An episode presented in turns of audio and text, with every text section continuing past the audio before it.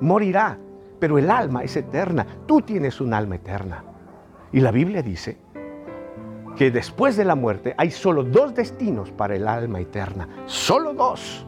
No hay más. No te puedes llevar nada cuando mueras. Ese es el segundo tópico que dejó en la mente este millonario excéntrico de Brasil. No puedes llevarte nada. Nada, por más que metas en tu sarcófago, en tu tumba, en tu lápida, lo que sea, no te llevarás nada, como dice la canción. Pero parece que la Biblia dice que sí puedes enviarlo antes, sembrándolo aquí. Si uno es mezquino, avaro, no tendrá esa recompensa. Misterios de la Biblia, porque Él dice, el que es poco en lo fiel aquí, en lo mucho lo pondrá. Hay recompensa.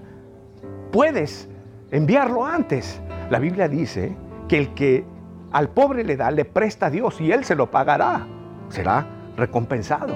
La Biblia dice que no hay quien le dé un vaso de agua a un profeta, a un pastor, a un predicador que no tenga su recompensa. Ah, lo interesante es que parece que uno lo puede mandar antes.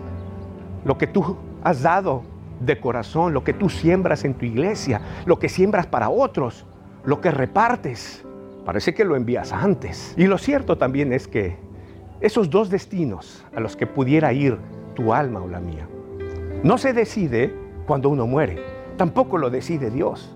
Eso se decide aquí y lo decides tú y lo decido yo.